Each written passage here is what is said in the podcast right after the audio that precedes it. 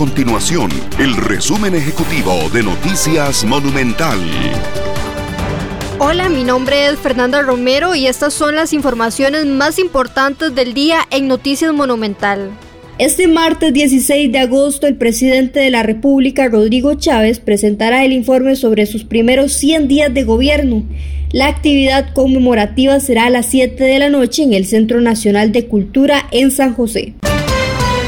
El Ministerio de Obras Públicas y Transportes abrirá este martes 16 de agosto el servicio temporal de revisión técnica vehicular únicamente en la estación de La Juelita.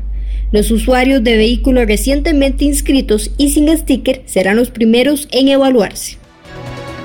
Estas y otras informaciones usted las puede encontrar en nuestro sitio web www.monumental.co.cr. Nuestro compromiso es mantener a Costa Rica informada. Esto fue el resumen ejecutivo de Noticias Monumental.